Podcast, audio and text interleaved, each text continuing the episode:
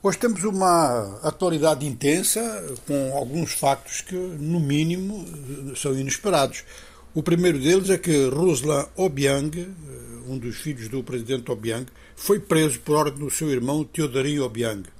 Ele é acusado de ter vendido a uma empresa espanhola baseada nas Canárias um avião da Companhia Nacional Equato-Guineense.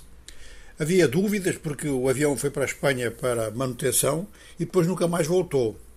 Segundo indicações da televisão de Malabo, ele teria, ele, Ruslan Obiang, teria realmente confessado que assinou um contrato de venda do avião a uma empresa espanhola. Bom, na família Obiang já sabemos que acontecem factos desses, mas a esse extremo também já é, realmente deixa de ser até a simples corrupção. É a corrupção absolutamente estúpida. Isto não podia passar desapercebido.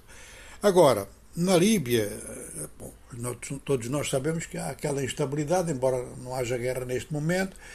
Os recursos financeiros líbios são importantes, está a tomar quase toda a sua produção petrolífera tradicional, e então fez um gesto de impacto internacional. Na vizinha Tunísia, a dificuldade no abastecimento de géneros alimentares e o governo da União Nacional, que é o governo baseado em Tripoli, enviou uma coluna de caminhões com muitos, muitos géneros alimentares de todos os tipos que atravessaram a fronteira e que foram entregues em Tunis.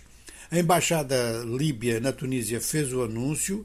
É um anúncio que repercute em toda a imprensa árabe e uma parte da opinião pública da Tunísia não gosta, acha que é um pouco humilhante esta situação.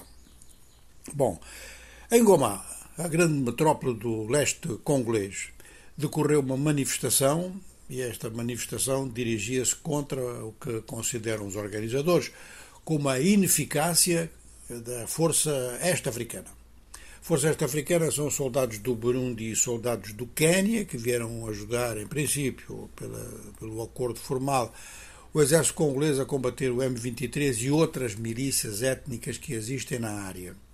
Mas os manifestantes, que eram numerosos, organizados por duas entidades com prestígio, duas ONGs, dois, dois movimentos sociais, o Firimbi e o Lucha, então dizem que esta força é completamente ineficaz e que tem mentido muito naquilo que tem dito. A polícia reprimiu violentamente, e a, a manifestação foi ontem e há pessoas que estão presas até hoje. Alguns jornalistas foram feridos e levados presos também, mas esses já foram postos em liberdade. Bom, enfim, para concluir esta, esta, esta panorâmica da atualidade africana de hoje, vamos referir que transportadores, eh, mesmo de longo curso no Senegal, transportadores rodoviários, entram em greve para protestar contra a insegurança.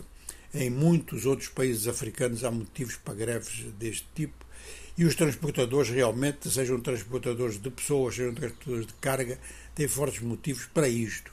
A insegurança é a dois níveis: é realmente de grupos de bandidos que roubam a carga e é também de agentes da polícia que pedem comissões para deixar os caminhões ou os autocarros passar.